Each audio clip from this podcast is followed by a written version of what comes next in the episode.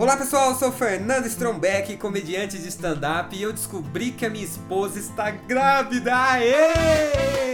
E o melhor, eu acho que é meu! Olha que coisa!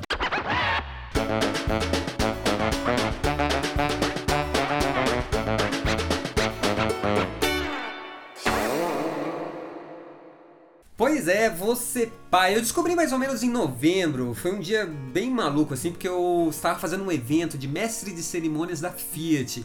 A entrega de uma premiação com humor, foi um dia estressante e tal. E eu tava voltando para casa, pra quem não sabe, eu moro em Sorocaba, interior de São Paulo. Tava voltando de São Paulo para Sorocaba e minha esposa mandou uma mensagem: Olha, tem um presente para você. Aí eu cheguei em casa, primeiro eu pensei, pô, presente? É, tudo bem, tava chegando o Natal. Falei, ah, ela deve estar antecipando o presente de Natal. E realmente, estava antecipando e olha que presente. Aí eu abri uma caixa quando eu cheguei em casa. Lá dentro tinha o quê? Um sapatinho, tinha uma cartinha e tinha alguns exames de gravidez. E cara, meu, assim, foi planejado. Eu queria ser pai, a gente já já estávamos tentando. Só que eu nunca me imaginei nesse momento. Eu acho que o pai nunca se imagina nesse momento. A gente nunca se. Ah, quando eu descobrir que eu vou ser pai, eu vou. Ah, eu vou me divertir, eu vou pular, eu vou falar esse depoimento, eu vou, eu vou agir dessa forma, não tem como. Eu não tinha planejado, então eu travei. Eu acho que é a reação mais comum pro pai, né? Eu travei, fiquei travado ali, falei, caramba. Primeira coisa que passou na cabeça. Aí, agora minha esposa tem estabilidade de um ano no emprego. É! Não, claro, brincadeira. Nem pensei nisso, não. Imagina. A gente pensa, mas não ali. Ali eu acho que eu, eu zerei, deu um bug na cabeça, uma tela azul.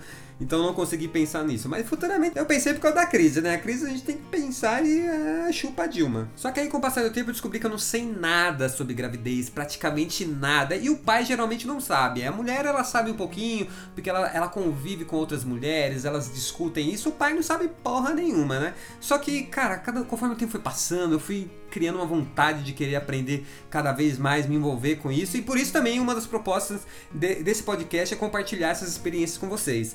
Só que assim, qual que é o, é o, principal problema do homem se envolver tanto com isso? Eu acho que tem algumas barreiras. Primeiro a questão do, do medo, né? Daquela angústia, daquela preocupação. Será que eu vou ser um bom pai? Será que eu estou preparado para essa responsabilidade? Fica aquele negócio. E a mulher, ela tá mais ali com foco, então ela tá conversando com as pessoas, ela tá falando sobre isso. E o homem, de certa forma, ele fica um pouquinho isolado, ele acaba se isolando porque não tem com quem compartilhar isso. E isso acaba sendo uma grande barreira. Outra barreira seria a questão da masculinidade em si, porque esse lance de ternura, de afeto, tá mais envolvido com a gestante, então o homem acaba se distanciando.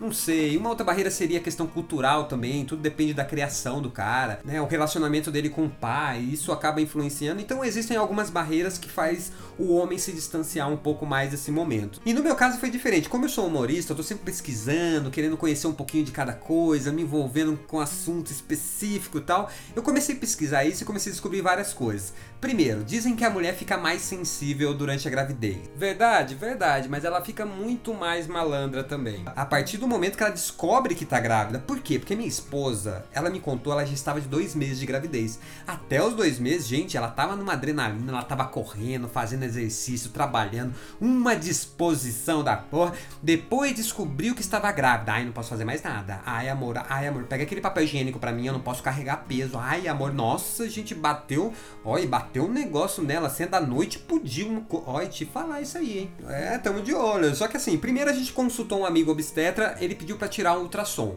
Esse é o primeiro passo depois que você descobre que tá grávida. Porque esse ultrassom inicial ele tem um, três funções bem importantes. Primeiro, para saber se a gravidez está no lugar certo ou trata-se de uma gravidez ectópica, é, que é quando o óvulo é fecundado na trompa.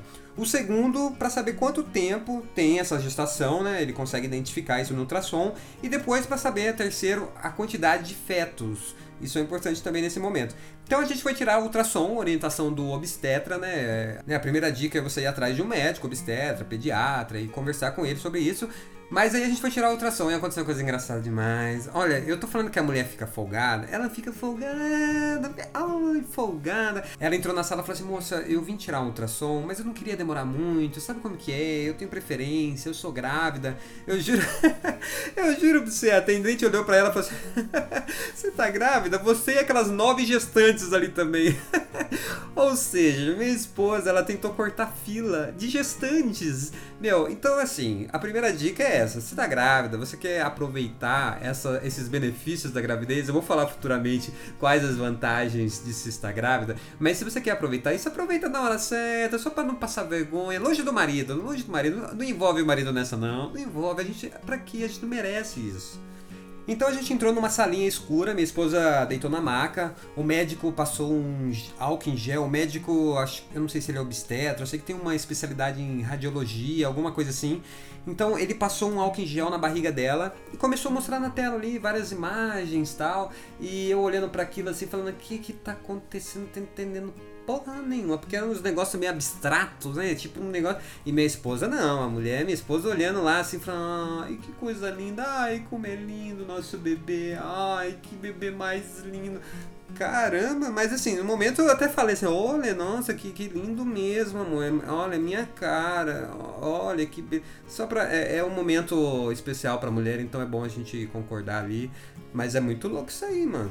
Parecia que eu tava fazendo aqueles exames de vista admissional, sabe? Você fica olhando assim e fala assim, ah, calma aí, pra esquerda. Eu descobri que meu bebê tinha 3 centímetros e ainda não dava pra saber o sexo, o sexo só a partir da 14 semana, mas já rolou escutar o coração do bebê e é muito rápido, gente. É tá, tá, tá, tá, uma metralhadora, é, é demais, sensacional isso. E a gente saiu de lá, a gente ligou para um obstetra, lembrando que era em novembro, né? Eu liguei para ele e ele falou pra gente agendar o pré-natal depois do Natal. Aí eu falei, pô, é pré-natal depois do Natal? Mas se é pré-natal, tem que ser antes do Natal. Como assim depois do Natal? Uma pegadinha tá zoando comigo esse negócio de pré. Como que o pré pode ser depois? Eu, eu, eu fiquei meio assim sem entender porra nenhuma. Eu fiquei meio é, confuso. Mas por que, que. Depois eu descobri que o nome é pré-natal, por quê?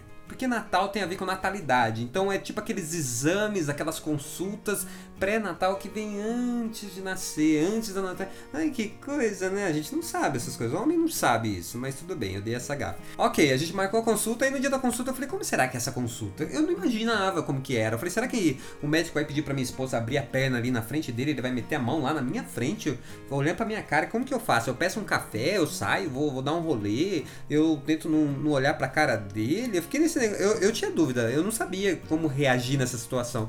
Na dúvida, eu pedi para ela ir com uma calcinha bege.